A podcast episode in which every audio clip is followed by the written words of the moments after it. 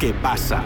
Un programa de opiniones, expertos, enfoques desde el interior, opiniones especiales, temas actuales. Todo esto en el programa ¿Qué pasa?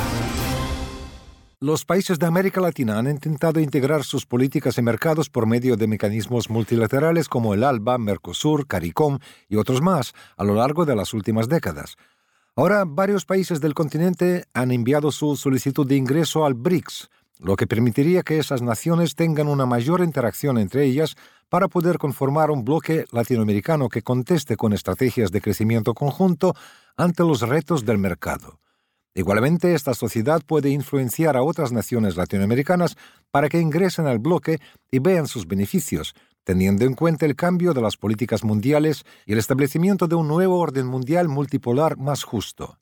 Nuestro compañero Cristian Galindo entra con más detalles. Así es, Víctor. El continente latinoamericano ha intentado establecer distintos mecanismos que garanticen la unidad regional, aunque lamentablemente muchos de estos no logran aglutinar a todas las naciones de la región, ya sea por la competencia regional de los mercados o porque hay intereses encontrados que dividen la posibilidad de una unidad total del continente. Ahora con el BRICS, como uno de los primeros mercados a nivel global, varias naciones latinoamericanas ven una amalgama de posibilidades que pueden beneficiar a sus mercados, pero igualmente este mecanismo internacional puede impulsar a que las naciones de América Latina se compaginen más como un grupo mediante estrategias que permitan tener un bloque económico fuerte en el cual se puedan afrontar los cambios políticos de la actualidad.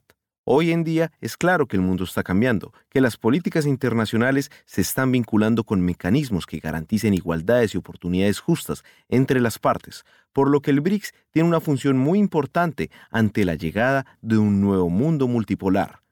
Pero para ver más cómo el BRICS puede ser este mecanismo que pueda generar en América Latina esa necesidad de establecer un bloque común más fuerte y estable que pueda constituir una parte de ese sueño de la patria grande, tenemos en nuestro espacio al escritor y abogado, quien también es magíster en relaciones internacionales, además de ser egresado de la Universidad de la Amistad de los Pueblos, Patricio Lumumba, el señor Pablo Barragán, quien nos ayudará con este análisis.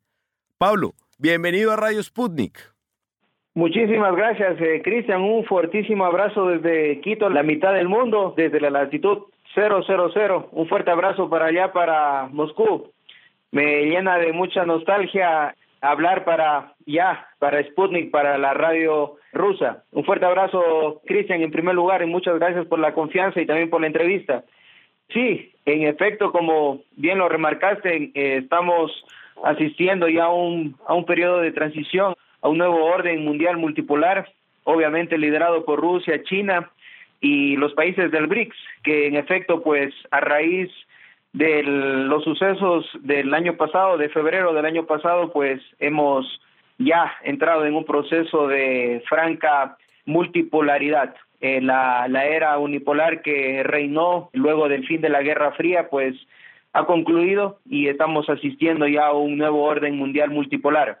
Sí, así es, Pablo, y precisamente con esto hay muchas cosas pues que entran en duda, porque sabemos que el plato fuerte acá en el BRICS por lo menos por parte de América Latina es Brasil, porque es este gigante regional y que de todas maneras, gracias a Lula, ha llegado a componer esta idea de una nueva unidad para América Latina y sobre todo esa representación dentro del BRICS. Pero vemos muy bien que América Latina históricamente está más vinculada a los mercados occidentales, en especial Estados Unidos, y sobre todo unos mercados muy desiguales. Acá el BRICS puede proponer esta idea de unos mercados más justos y sobre todo para eso, para una comunidad que ha sido castigada históricamente, ¿o usted qué le parece? Totalmente de acuerdo, Cristian. El eh, consenso de Bretton Woods, que reinó luego del fin de la Segunda Guerra Mundial, pues ha concluido.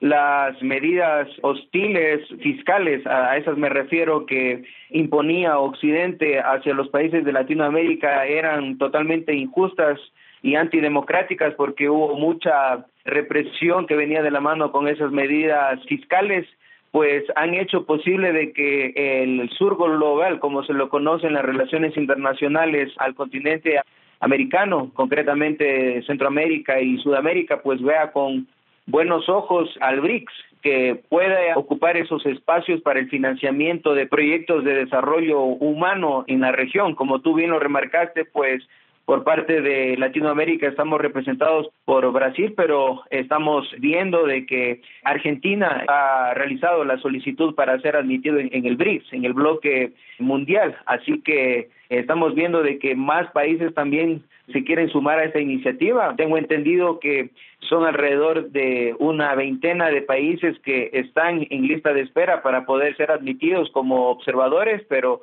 bueno, estamos viendo de que en efecto pues ya es una realidad de que el BRICS ha llegado a ocupar esos espacios que los venía ostentando y detentando los países que son parte del eh, consenso de Bretton Woods. Es una realidad, es una realidad, Cristian, y también hay otro punto muy importante que debemos resaltar, es de que al frente del Banco de Desarrollo del BRICS se encuentra Dilma Rousseff, que fue presidenta de Brasil. Lamentablemente, ella fue destituida por eh, un lawfare, por un poder blando que la sacó del poder. Bueno, nosotros acá en América Latina tenemos ya muy en cuenta esa esa directriz occidental para poder eh, dejar a un lado a ciertos líderes que pueden ser incómodos para Occidente, pero bueno, yo pienso que en la lucha está firme el a la progresista y obviamente estamos viendo de que con estos espacios en el Banco de Desarrollo del BRICS con Dilma Rousseff se puede dar una mano grande para los proyectos de desarrollo humano. Tengo también entendido que hace algunos días atrás pues se hizo también un desembolso a Argentina para que pueda solventar sus gastos de deuda, así que a Argentina, así que estamos viendo de que sí está actuando este nuevo Banco de Desarrollo para el desarrollo de la región. Acá con esto, Pablo, por ejemplo, vemos eso, que hay países que son optimistas, pero hay otros países que todavía siguen siendo escépticos. Ejemplo de esto es México, que en un momento se estaba pensando ingresar al BRICS, pero hace poco el presidente Andrés Manuel López Obrador descartó esta idea, diciendo que le beneficia más estar en el Tratado de Libre Comercio con Canadá y Estados Unidos, el TEMEX. Pero ¿cómo podemos ver bajo la realidad de los mercados cambiantes cómo este TEMEX precisamente puede ser algo que puede afectar a México y más bien el aceptar el BRICS puede beneficiar al mercado mexicano. Sí, como tú bien lo remarcaste, pues México es un poco escéptico con, la, con su ingreso al BRICS. Es natural y también comprensible y razonable en virtud de que el primer socio comercial de México es Estados Unidos. México, conjuntamente con Canadá y Estados Unidos, forman parte también del TLCAN. Recientemente lo renegociaron con la administración republicana de Estados Unidos, Donald Trump. Así que mm, ellos ven más beneficios económicos a corto plazo por esta alianza que geográficamente es más rentable dentro del Telecan conjuntamente con Estados Unidos y con Canadá. Sin embargo, pese a su orientación y formación política, Andrés Manuel López Obrador lo que también no ha descartado, en efecto, tener ciertos proyectos de interés común a través del BRICS que también le puede dar mayores posibilidades de incrementar sus volúmenes de exportación desde México hacia los países miembros del BRICS. Como te remarcaba Cristian, el hecho es de que en efecto, pues hay muchos países, no solo de Latinoamérica, sino también de África, que quieren formar parte del BRICS. Y bueno, en el caso puntual de América Latina, pues la potencia económica latinoamericana está encabezada por México y bueno, le sigue Chile, también está Brasil en esos márgenes, en esos valores. Pero como te comento, por la cuestión geográfica ha dado prioridad y de hecho da prioridad a México al Telecan, al Temex, pero no descarta en efecto incrementar sus volúmenes de exportación a través del BRICS.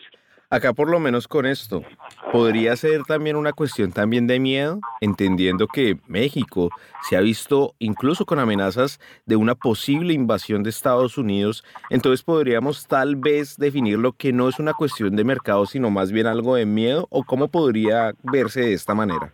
Yo pienso que sobre el miedo existe el pragmatismo.